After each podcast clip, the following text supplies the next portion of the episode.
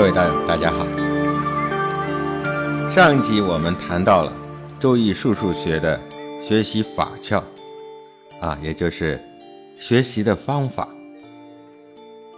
这个是我们学好《周易》的一个书籍。我们看上去啊，它是和《周易》本身没有多大的关系，但是一定要引发大家的重视。我这里呀。再次告诉大家，接下来的课程学得好不好，关键是看您对第一集我们讲述的要点的理解。那么，为了保障大家能够学有所得、学以致用，我们在大家的学习群里还将发布一个辅助文件。那我会安排这两年以来。学习周易非常好的几个学生，为大家分享他们的学习方法，并且呢，以文字的形式我们上传到群文件里，来供大家参考，相互借鉴，才能够使我们越学越有诀窍。那么好了，我们继续今天的话题。首先呢。我们今天来谈一谈，什么是数数。既然大家想系统的学习数数学，那么首先呢，我们得来了解一下，什么才是数数呢？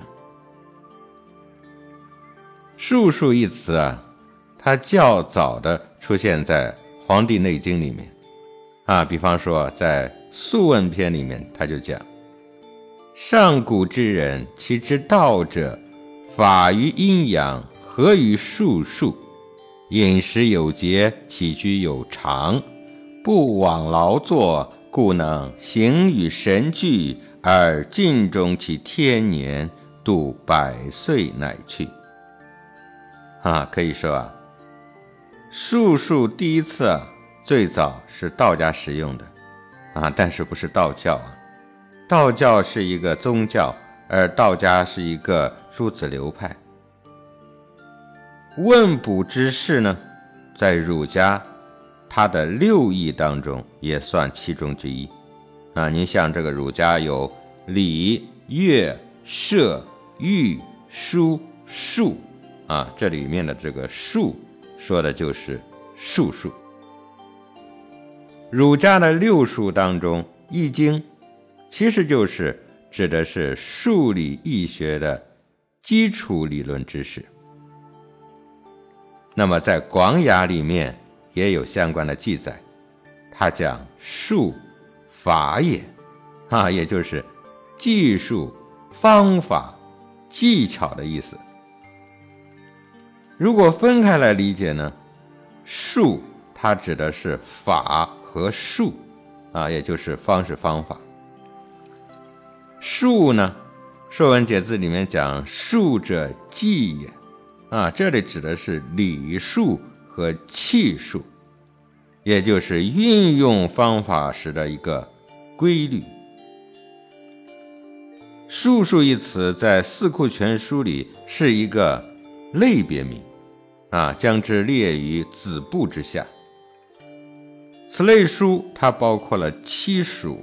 啊，也就是数学之属，占候之属啊，指的是天气气候；象宅象木之属，哈，也就是我们说的风水学；占卜之属，就是我们所说的预测学；命书相书之属，它指的是命理学；阴阳五行之属，杂技术之属。等等啊，一共七种。总体来说呢，说白了，数数学就是《周易》的生活应用学，它用于指导我们生活中的迷惑和指引我们方向，力图能够以推演数算的方法来开启我们趋吉避凶的智慧。我们历史上有很多的术数家啊，你像这个先秦的鬼谷子，啊，周衍，三国的诸葛亮，晋朝的郭璞、葛洪，宋朝的陈伯、邵雍、司马光、朱熹。您像明朝的刘伯温、黄道周等等，您看他们都是家喻户晓的中国历史上影响深远的哲学家、思想家。而之所以能有如此巨大而历久弥新的这种社会的感染力，这是什么原因呢？哈，我想啊，都在于他们都是兼通术数的大学问家。哎，我们很多同学都知道，学会数数学可以上知天文，下知地理，无所不包啊，非常了得呀。所以学问之道没有其他，它就是为了解决生活中的疑惑和灾难的。啊，你比方说像我们的这个生命、生存、生计、生死的问题等等。咱们如果不能用智慧去找到答案的话，那此人一生也是枉活一世啊。那么科学之知，它是针对其中的一事一物加以探索的，来深研其中的规律与变化的轨迹。而哲学家呢，他是针对宇宙中的万事万物。深究其之最后根本的原因与理由，并且归纳出来普遍性的原理原则。然而，哲学它又因为对象不同，分为理论哲学和应用哲学这两大部门。从十七世纪以来呀，应用哲学更是独领风骚。它牵领着理论哲学的研究方向及其研究成果，因此啊，哲学生活化是哲学思想普及化的一个基本的关键。唯有哲学走出象牙塔，走进世道人心，那么哲学提升人们智慧的这个功能，它才能够得以发挥。哎，也就是说。唯有人人都在生活哲学化之后，那么真善美的人生理想境界才有可能实现。哈，最近我经常读一首诗，叫做“双双瓦雀行书案，点点杨花入剑池。闲坐小窗读《周易》。”不知春去几多时，哈哈，这是南宋诗人叶才写的，叫做《暮春即事》。我们从这首诗里面就可以看到，读《周易》啊，是多么有乐趣的一件事情，哈哈，竟然忘却了时间的流逝。说到数数学，咱们不得不提到《周易》。《周易》是我国最古老的经典之一，是我们中华民族智慧的宝典，其中蕴含着深邃的哲学原理和思维的方法。从古至今，《周易》的思想影响着中华民族的社会生活、政治生活和人生哲学。《周易》虽然流传了三千多年。哈，这是保守的来说的，但在当今社会啊，不仅在国内，而且在西方国家，为何频频兴起《周易》的热潮呢？我们究其原因，是其卓越的智慧和博大精深的文化，同样在影响着全世界。那么，什么是《周易》呢？哈，首先呢。我们来说说这个“周”，因为古人的文言它是一字一义的，哎，所以我们一个一个来。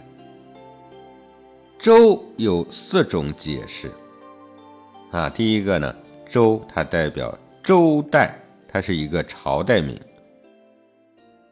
郑玄在《易赞》里讲：“夏曰连山，殷曰归藏，周曰周易。”唐代的孔颖达在《周易正义》里讲：“有文王作易之时，正在有礼，周得未兴，有是殷氏也，故提周别于殷。以此文王所言，故谓之周易。其有周书、周礼，提周以别于代。那么朱熹。在《周易本义》里讲，周代名也。那么讲到这里呢，给大家普及一个基础的知识点：易，古人有三古、三圣、三易之说。哎，所谓三古啊，它指的是易经产生、创作、传承和成书经历的。三个时代，那也就是上古时代、中古时代和近古时代。上古时代，那么它就是指的是伏羲、女娲生活的新石器时代。中古时代呢，它指的是夏商周的时代。近古时代，它指的是春秋战国之后的时代。那么距今呢，也大概是两千五百年的历史了。三圣指的是以上三个不同的时代里面创作易经的三位圣人，也就是上古时代的伏羲、中古时代的周文王和近古时代的孔子。三易。指的是上古时期，伏羲创立八卦，有神农氏从六十四卦，称之为连山易；有轩辕氏从六十四卦，称之为归藏易。中古时期，周朝的周文王又从六十四卦，称之为周易。啊，以上称之为三易。也就是连山易、归藏易、周易。到了晋古时代，孔子和他的弟子们做了易传，我们又称为十翼。这个翼呀，就是翅膀的意思，哈，仿佛给周易插上了翅膀。也有人说，这是孔子学习易经时写的十篇读书笔记。它们分别是《彖辞传》，它分上下两卷，它是来解释六十四卦的卦名、卦辞和卦意的。第二部呢是《象辞传》，它也分上下两卷，它是来解释各卦的卦象和各爻的爻象的。第三步叫文言，它是来解释乾坤两个卦的卦辞和爻辞的。第四步呢是系辞传，啊，它也分上下两卷，它是来阐述经文要领以及卦爻辞的基本的义理的。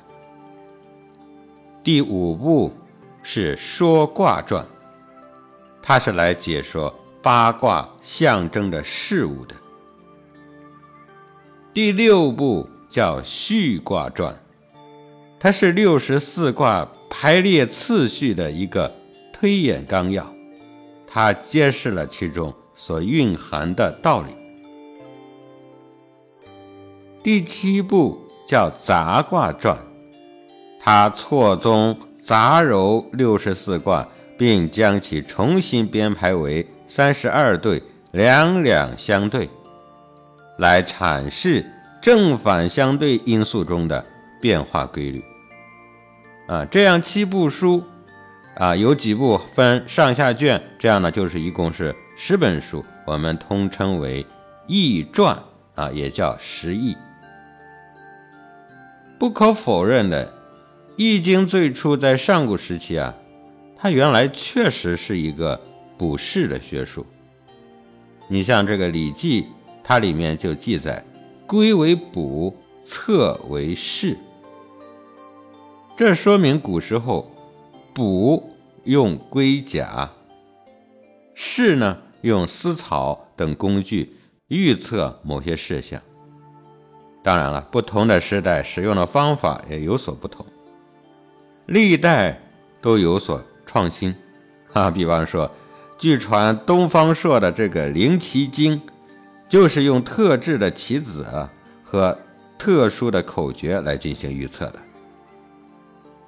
它是利用一些无生命的自然物呈现出来的形状来进行预卜吉凶的。但是到了商周，经过周文王的整理和著述，将《周易》进入了天人之际的学术领域。由此，《周易》一书便成为我们中国人人文文化的基础。从东周以来，又经过孔子的研究和传述，同时又散为诸子百家学术思想的源泉。这也是无可否认的一个事实。因此啊，要研究中国文化啊，无论是春秋战国时期的儒家、道家、墨家和诸子百家，乃至于唐宋以后的儒释道等等诸家之学，那么不从易经入手啊，便有数典忘祖之概了。周的第二层意思呢，它指的是周地，它是一个地名。孔颖达在《周易正义》里讲：“连山、归藏并是代名，则周易称周取其养地名。”那毛诗云：“周原是也，周就是周地，即祁阳。”啊，也就是我们今天。陕西省的岐山县，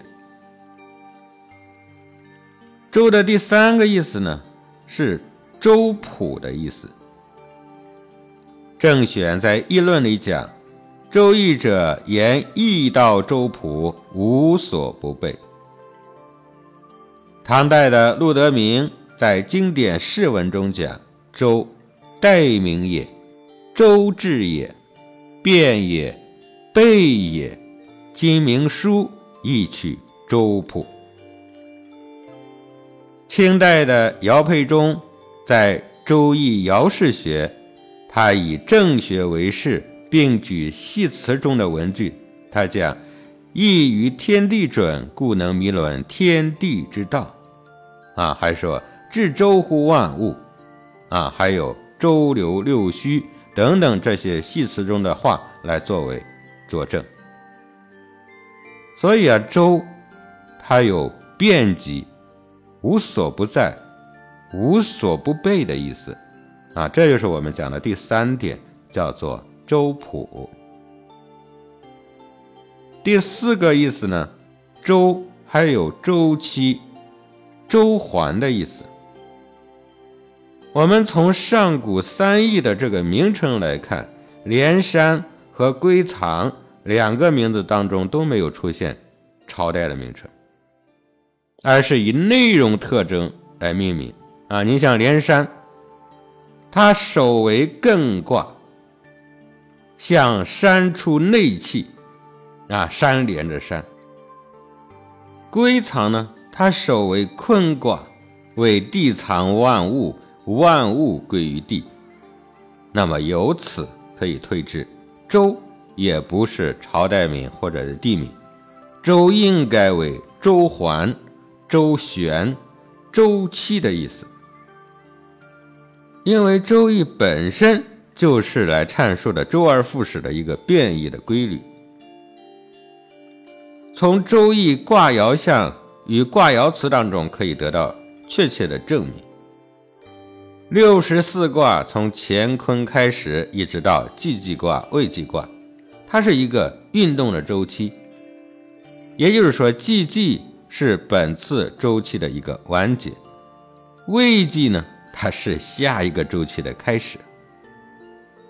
再比方说这个卦爻辞中的复卦，他说反复其道，七日来复。所以呢，循环周期是周易揭示的宇宙生命的最根本的一个规律。那那么好了，周我们讲到这里，易代表什么意思呢？啊，易所代表的意思更加的庞杂。它有十四种不同的解释，它的意义非常广泛。第一种说“易”是《易经》的简称，哈，这个不说了，大家都知道，《易经》就是一部经书，它的简称就叫《易》。所以说，伏羲当时创始八卦，周文王演卦，这个时候就叫《易》。第二种说法呢，说“易”是宇宙之体。宋理学家特别的推崇这种说法，啊，程颐在《程子遗书》上讲：“上天之在，无声无秀，其体则谓之意。”那么朱熹解释说：“，其体则谓之意，便是横渠所谓决然太虚，升降飞扬，未尝止息者。”从上天之在谈起，虽是无声无秀，其图解变化之体，则谓之意。然所以能图解变化之理，则谓之道。哈，还有说，义者阴阳错综，交换代易之谓，如寒暑昼夜，和辟往来。天地之间，阴阳交错，而十里流行，以于道为题也。寒居昼夜，和辟往来，而十里流行其间，非此，则十里无以顿放，故曰其体，则谓之意。言意为此理之体也。啊，这是说意是宇宙之体。第三种说法呢，说意，它指的是万物的本源或者是根本规律。孔子在系辞上就讲：意有太极，是生两仪，两仪生四象，四象生八卦。啊，他又讲易开物成物，冒天下之道。还说啊，意于天地准，故能迷论天地之道。还有意无思也，无为也，既然不动，感而遂通天下之故。它是万物的本源啊，也就是说，是宇宙自然的根本规律。我们道家就叫做道。第四种说法呢，说易。说明的是《易经》所阐述的自然宇宙的原理，啊，也就是我们通常讲的叫三易：变易、简易、不易。那么易为包括郑玄的《易赞》《易论》里面就说嘛：“易含三易，易简一也，变易二也，不易。”三也，变异指的是什么呢？变异指的是四种含义。第一个，他说六十四卦本身就是从自然现象的变化当中演绎过来的。第二个意思是讲啊，自然万物的变化它是有规律的，它体现了宇宙万物永恒的运动本质。第三个是说明，人的意志可以决定事物的变化，啊，你比方说困卦，它的本意就是困难艰险，而卦辞里面呢，它却说险以悦，困而不失其所亨，其难君子乎？真大人己，啊，这就是说，虽然处于风险之中，但是心里愉悦，信心不失。虽然为困难所困，但只要矢志不移，忠贞不渝，终究会战胜险阻而达到亨通。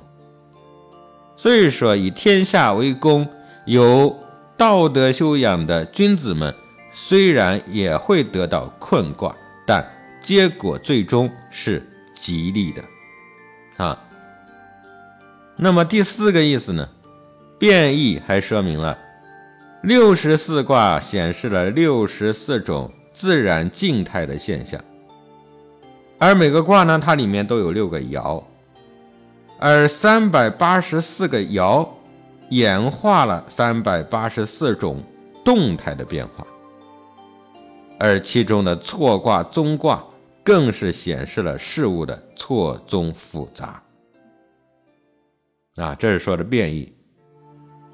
又说它不易，不易是说明事物运动可感知、可认识的这种相对静止的状态。以及宇宙发展规律的相对稳定性，这个是永恒不变的。那，你比方说，我们举例来说，白天黑夜，啊，阴晴圆缺，男与女，雌与雄等等，这些自然现象，它是永恒不变的。那，这里又说明了自然万物的变化。它是不以人的意志为转移的，啊，不能说你今天高兴了，白天就长一点，啊，黑夜就短一点，不可能，因为它永恒不变。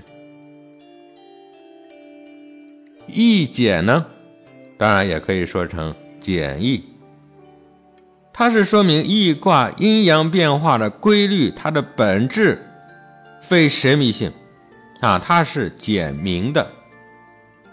比方说，乾为天，坤为地，震为雷，巽为风等等，这些都是简单的自然现象，并不神秘。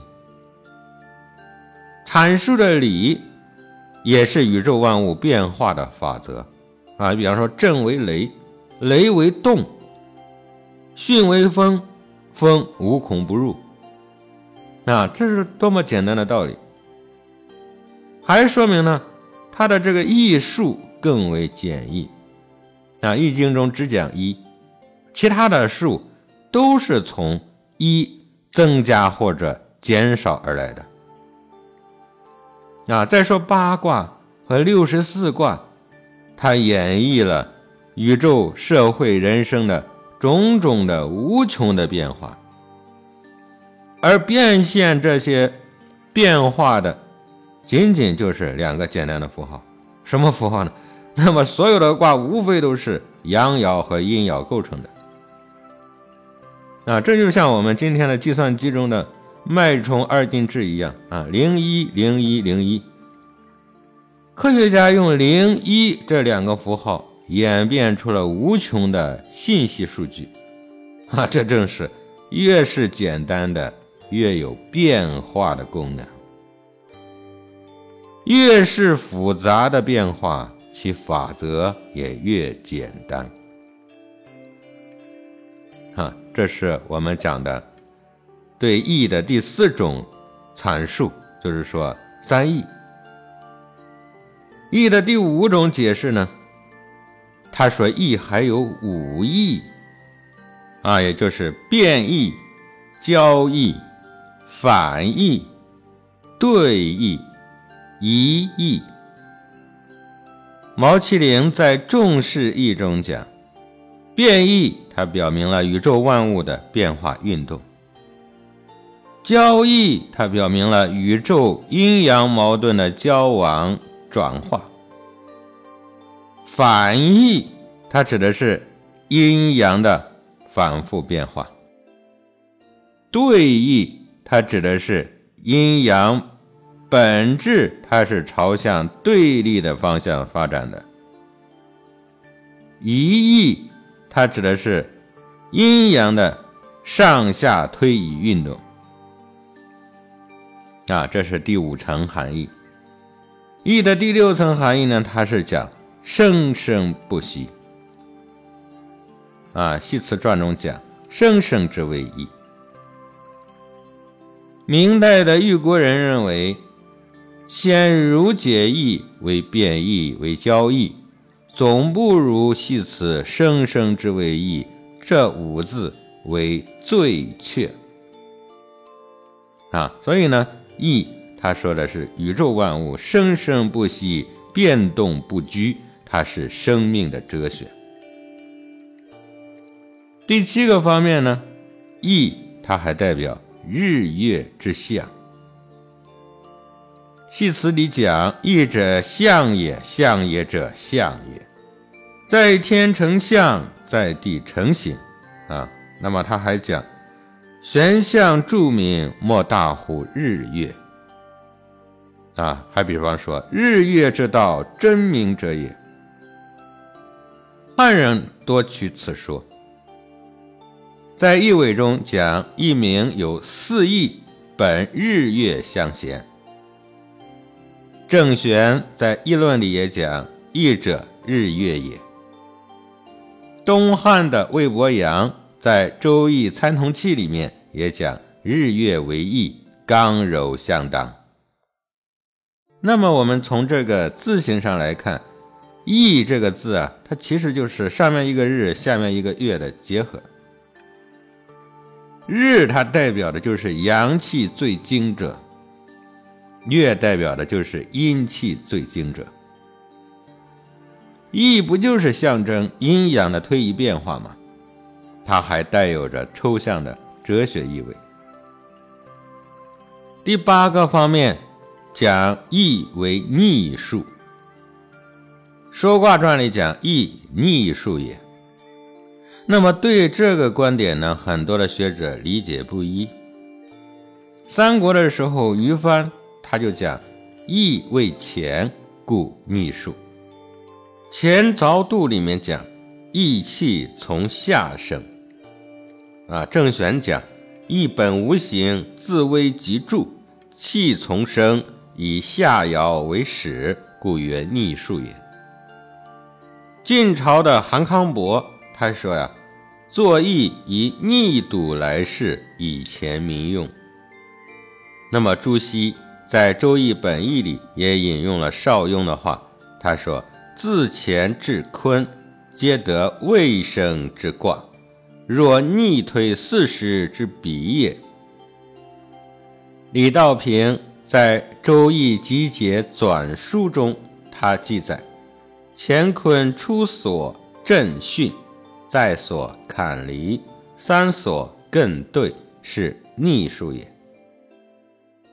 从易经卦爻上来看，那么每个卦六个爻，它是代表六个阶段，它是从下往上发展的啊，这个是逆数。同时呢，卦爻是用来逆推万物的过去和未来的，所以呢，从这个角度来讲。它也代表逆数。第九个方面说，义为神用，特别是邵雍在《观物外篇》里面讲，义神之用也，所以无体。他说，神义之主也，所以无方。什么是神用呢？不是神仙在应用，而是神明的使用。神就是玄妙，明就是明白，啊，也是真理的意思。用就是应用，神用其实就是指着我们潜在的精神层面的性体系统的应用，或者呢，我们这里理解为，易学它有看得见摸得着的用，也有看不见摸不着的用。哎，有显而易见的用，也有深邃入微的用，啊，比方说，我们能够行动，这个就是人体之用。但是这个行动是由谁来控制的呢？啊，是我们的思想、精神来控制的，这就是我们人体的神用，啊，这样估计大家就容易理解一些。第十个方面呢，讲义为良知。明朝的王守仁在《传习录》中讲：“良知即是义。”什么是良知呢？哎，我们老百姓讲良心，这个良知其实不仅仅是良心的意思。孟子讲：“人之所不学而能者，其良能也；所不虑而知者，其良知也。”啊，它指的是我们这个天生的本然，也就是本性。佛家叫本心。道家叫性体。第十一种说意为补士。管子讲义者，所以守成败吉凶者也。甲子在道德说上讲义者，察人之经德之理，与弗寻而占其吉凶。郑玄讲义者。蛇思变异之术可占也，哈，它指的是占卜术。第十二种说法呢，说义为蜥蜴。那么东汉的许慎在《说文解字》里就讲：义，蜥蜴，眼庭，手工也，象形。意就是蜥蜴的义的本字。啊，它又像蜥蜴的形状。蜥蜴也就是四脚蛇一类的小动物，哎，您看它善变，所以呢，古人视它为侧质刚柔消长、阴阳屈伸的神物。隐身假借，哈，其实它也彰显了变异的意思。段玉彩在《说文解字注》里讲。异象二字，皆古以语言假借之名。他说：“义本兮义，语言假借而难易之意出也。”啊，所以他说“义”是蜥蜴的意思。第十三种说法说“义”其实是影射的蝉，啊，“义”是。蝉的隐语，蝉就是那个桑蚕的禅。晋人李子耀以为经文中的“义”，它是三足乌形啊，“义”它的本字是一个“乌”字，它是映射的蝉。最后呢，是为了来映射太阳，因为“义”从日从物，那么这个“物”就同。物品的物，所以义可借用作物，那么又表现了交易，也就是交物。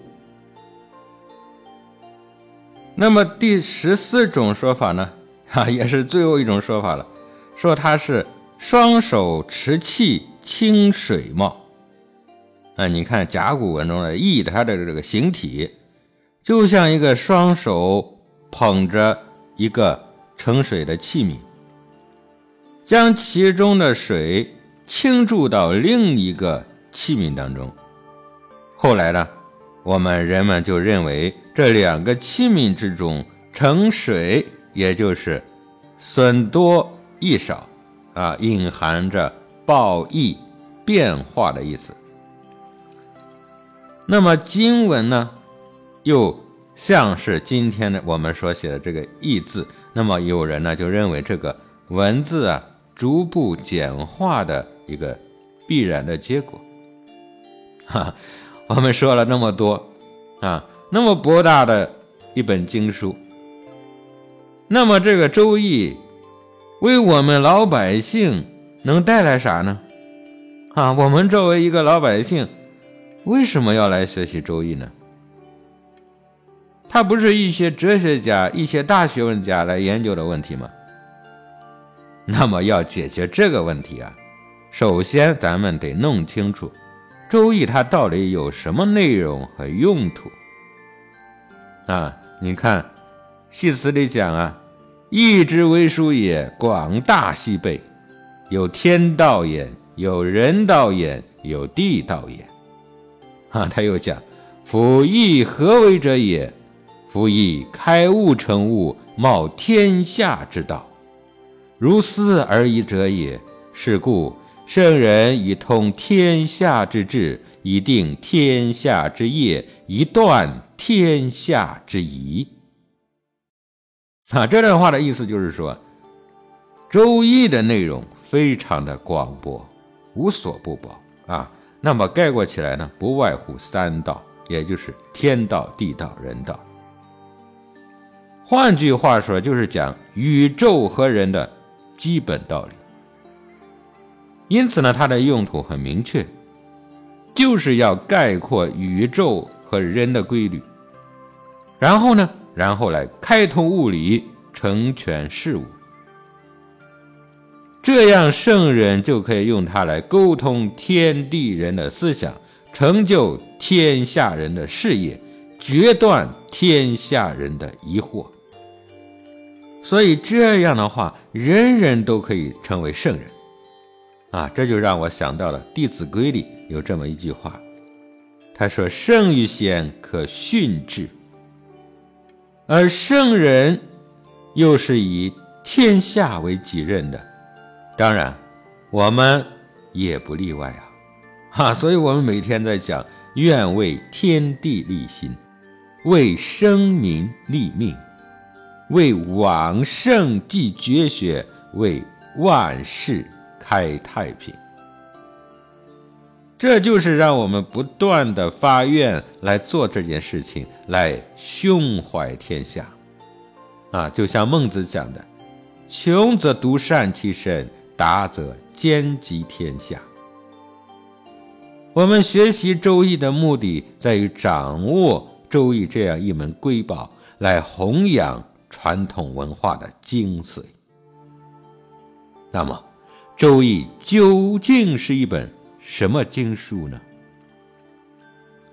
首先来说，《周易》是一部历史之书。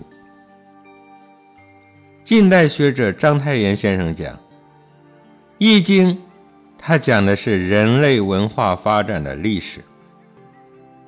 近代史学家胡普安所著的。《周易古史观》，他认为啊，乾坤两卦是序论，既济卦和未济卦是舆论。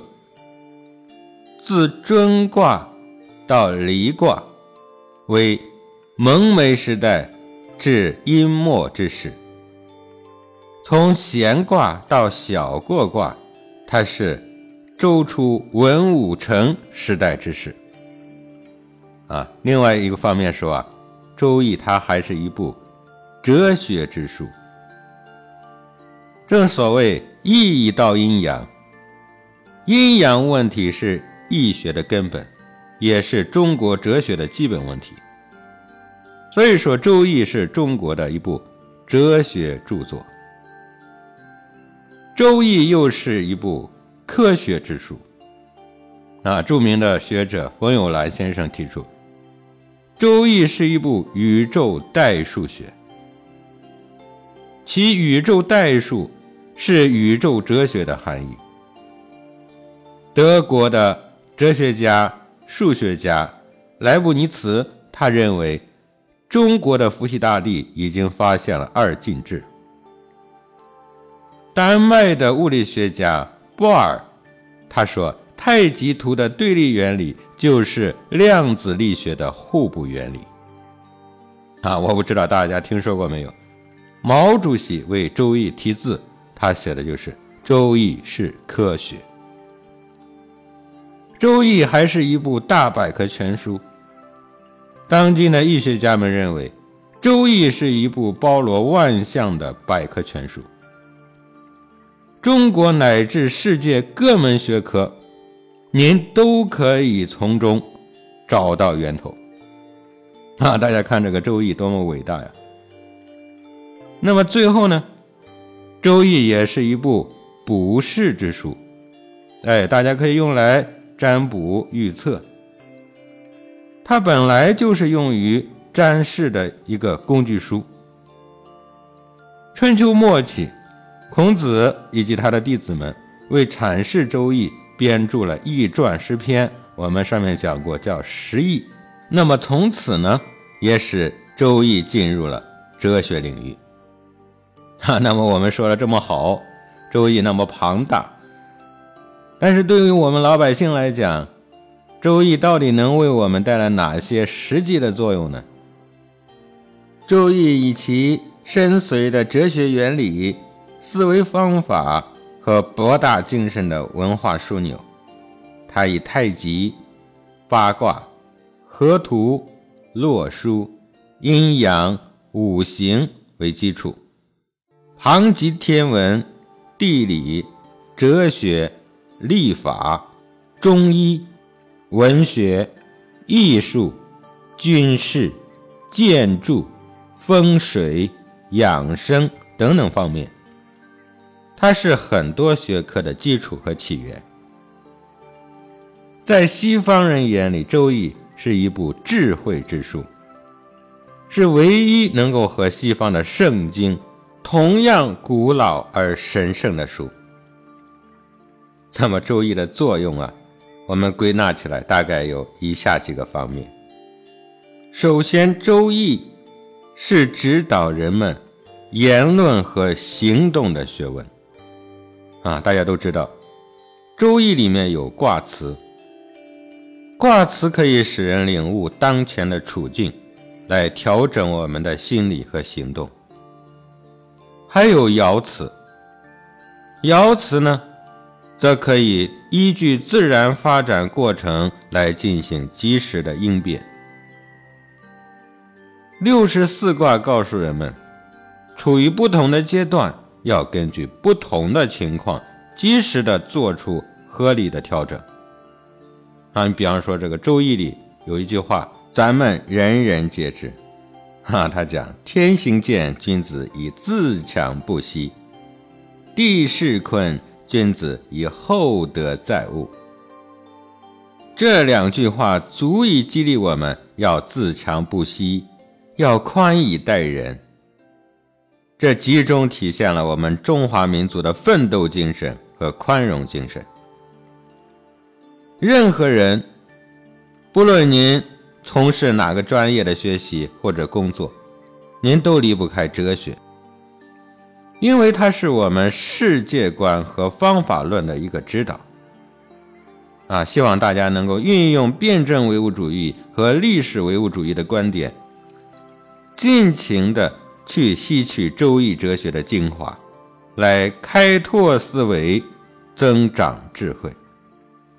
孔子评价《易经》，他讲了四个字。叫做洁净精微，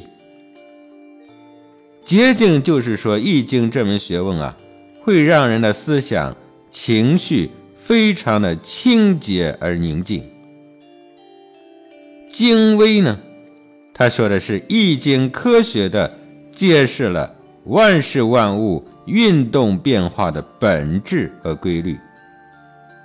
它能够使人们清晰地认识事物的本来面目。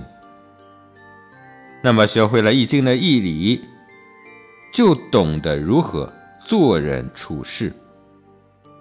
啊，再比方说，我们要居安思危，要谦虚自处，要利己利人，要持盈保泰等等。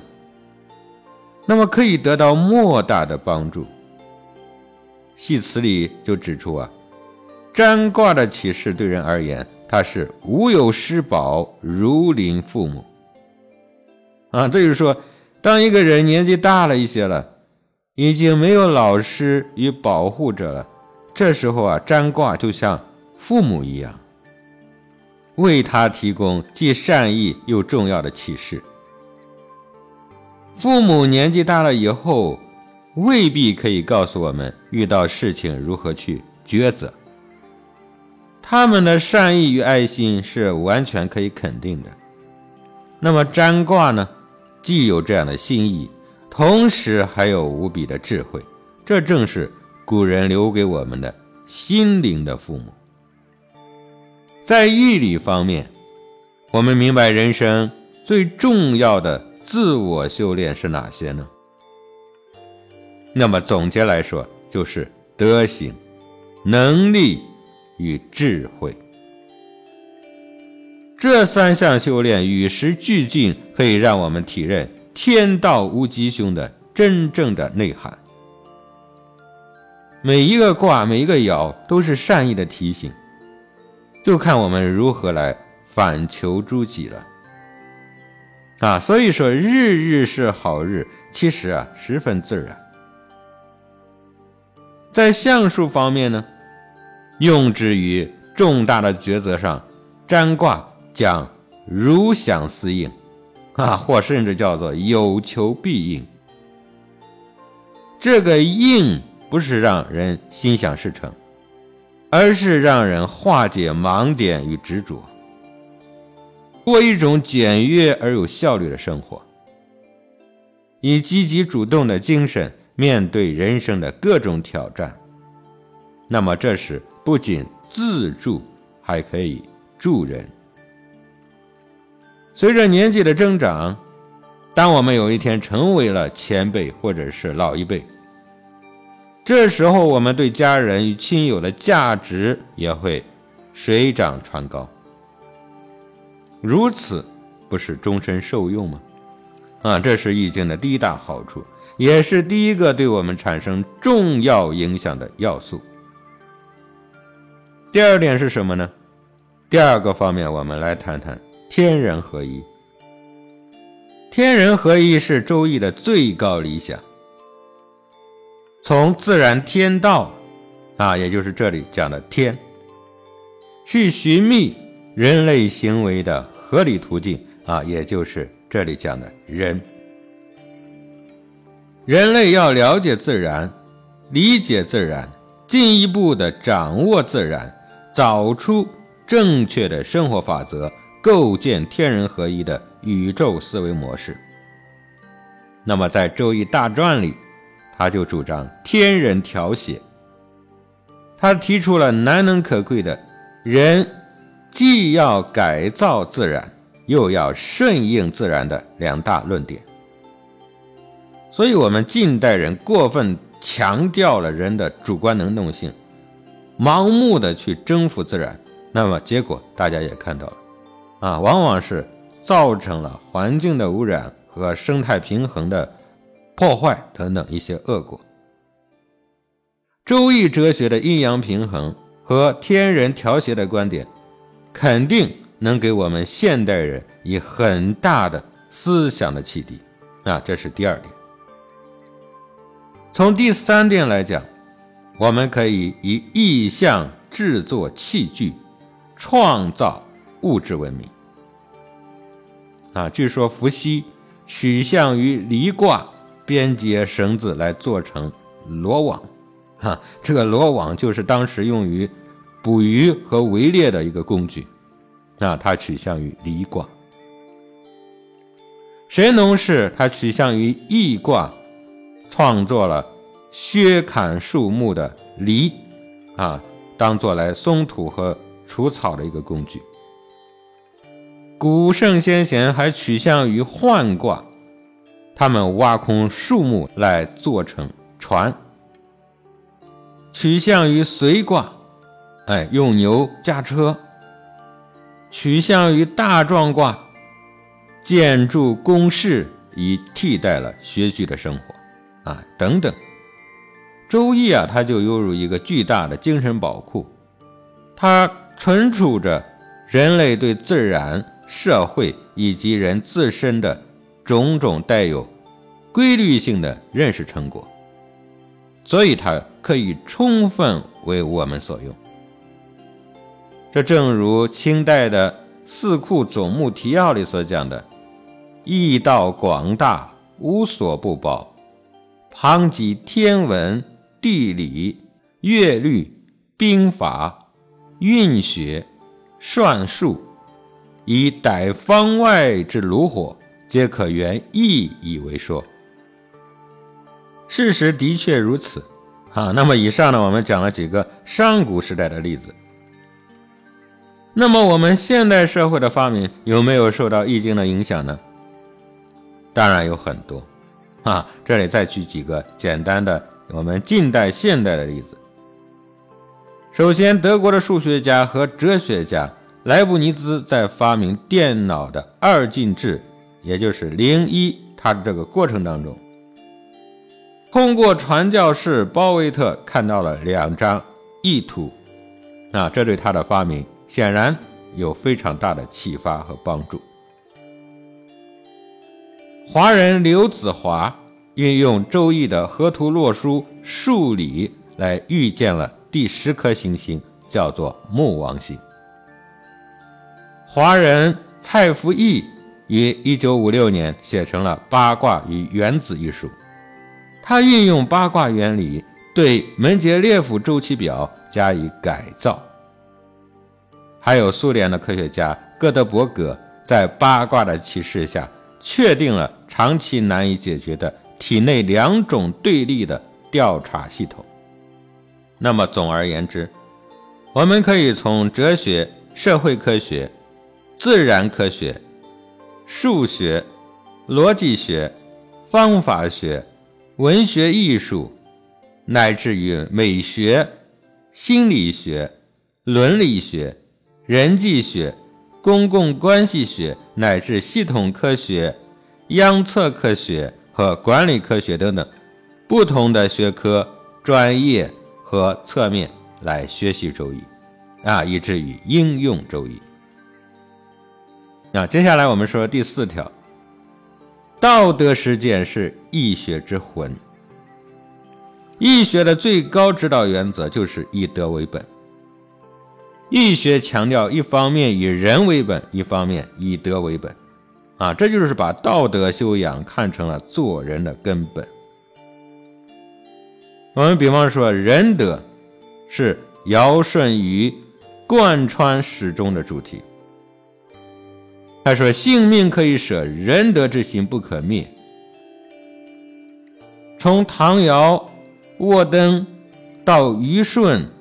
都是以仁德为本的，啊，他们用身体力行的博爱、自律和宽容，感动着身边的人，感召着天下人。他们这些上古圣人的崇高作风，影响了以儒家为代表的中国几千年的思想。直至今日，我们依然在谈以德治国。仁德为什么重要？为什么被这么多的人推崇？因为它不是教条，也不仅仅是感动，而是具有极大的实用意义的。从社会角度上来讲，仁德或者是说道德规范，它是一种成本最低的社会契约。啊，您看，它不需要投入大量的人力物力去搞国家机器，不需要普通人在自我保护上花过多的精力。在生产低下的原始社会，用仁德治国几乎都是必然的。而仁德最有效的传播方式，它不是言传，而是身教。哎，就像教育小孩一样，只有带头的人身体力行，才能起到最好的教化作用。所以说，尧舜禹的最大功绩，就是他们把一心只为天下人的这种精神。发挥到了极致，带领了整个社会的进步。那么，我们看毛主席他是如何得天下的，大家知道吗？就是靠为人民服务啊！这句话不得了啊！这句话成就了我们的新中国。也正是因为如此，每个年代的君王必须是有德者居之。啊，因为他的一切的威信都建立在这个带头的作用上。即便是现在这个已经变得复杂无比的这个社会了，道德规范仍然是其稳定和发展中不可或缺的一环。一个重要的例子就是诚信问题。啊，诚信的社会会让人少很多的烦恼。啊，也会降低各种商业社会活动的经济成本。比方说，您不用花无数的精力去担心啊，超市里买到的食物是不是有毒啊？啊，不用走到哪里都提心吊胆啊，不敢跟陌生人说话呀，啊，看见老人摔倒了也不敢去扶啊。自家的老人上街，您也不用担心他们摔倒没人扶。您看这些东西啊，现在在我们中国非常的缺乏。啊，曾经一个热播的电视剧《大顺》啊，顺常常提到，他说仁德的力量比刀剑更为强大。啊，这正是我们当今需要好好学习的。时下，您看很多老板们学习易经的这个热潮啊，也是如火如荼。为什么老板们会如此好学呢？哈，一个是因为大势所趋。没有人能抗拒对健康快乐人生的向往和企业发展追求，啊，不学习就等于被超越嘛。第二个是因为经营企业一段时间之后，你会发现西方经济学越学越难懂，啊，比方说你无法理解企业的目的就是追求利润最大化这么误人子弟的理论，学了让人犯傻。啊，与员工的关系越来越疏远。西方管理学的它本质上，它是站在企业的角度，教老板如何来控制员工啊，甚至是啊如何来算计客户、算计员工。